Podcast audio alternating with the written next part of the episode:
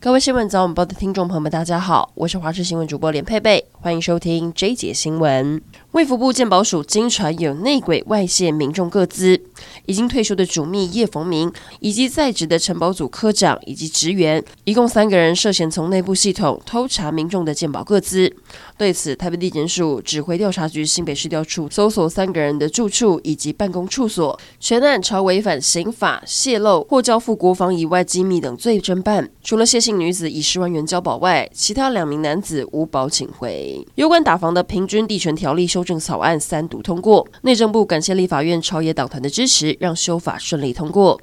内政部表示，这次修法的主要目的是为了打击炒房，健全房市交易秩序，但不会影响到市场的正常交易。就长期而言，也将有助于引导市场回归稳健发展，协助不动产产业永续经营，也保障国人购屋权益和居住正义。桃园角头绰号“黑人”的郭姓一被当街狙杀身亡，案发到现在八天，警方还是没能掌握到嫌犯身份。就连桃园市长张善政都要求警方，除了要追缉枪手外，更要展开扫黑。首要之务就是要断了黑帮的金流，刑事局就破获桃园四大帮派联手做起的跨国运毒勾当。立法院预计十三号要完成烟害防治法修法，不过朝野对于修法还没有共识。日前行政院主张加热烟里头的烟体以及加热烟的载具都要分开管理，对此不少家长跟医学团体表示不能接受。今天上街进行抗议，认为加热烟载具如果给经济不管，厂商有机会进行广告，曝光几率增加，恐怕。会吸引更多的青少年关注，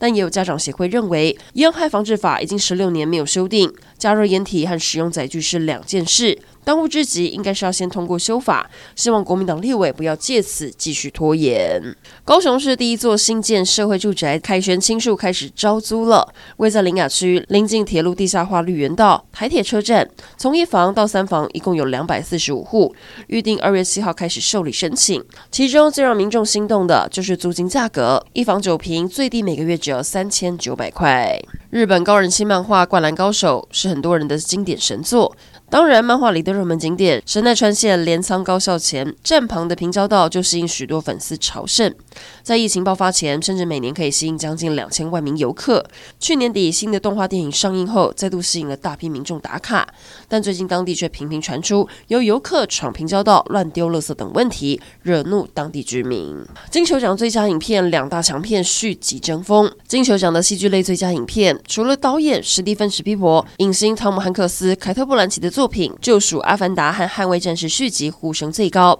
《阿凡达》谁知道的票房，新年第一周超越了《捍卫战士》《独行侠》，两大强片的竞争要延续到金球奖颁奖典礼。而《捍卫战士》尽管入围最佳影片，主角汤姆克鲁斯却落榜最佳男主角。外界联想，这可能是因为阿汤哥前年公开抵制金球奖，惹怒了主办单位。